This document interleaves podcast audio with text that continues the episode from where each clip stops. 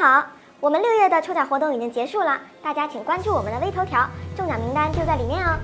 还有一个好消息告诉大家，七月我们将加大抽奖力度，会每半个月抽出十名幸运粉丝，送上奥特曼大礼盒。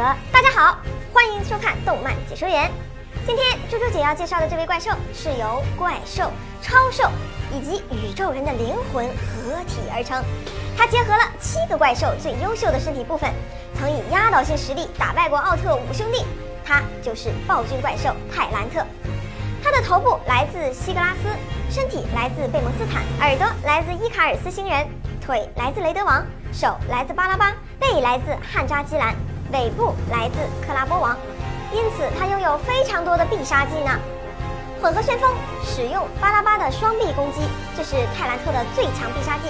曾在木星和杰克一战中勒住杰克奥特曼的脖子，将杰克奥特曼打倒。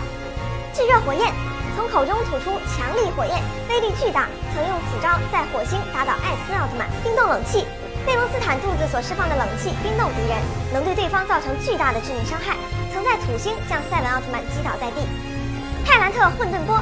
从伊卡尔斯星人的耳朵发出剑形光线攻击，在超级银河大怪兽格斗中使用此招杀死了艾雷王。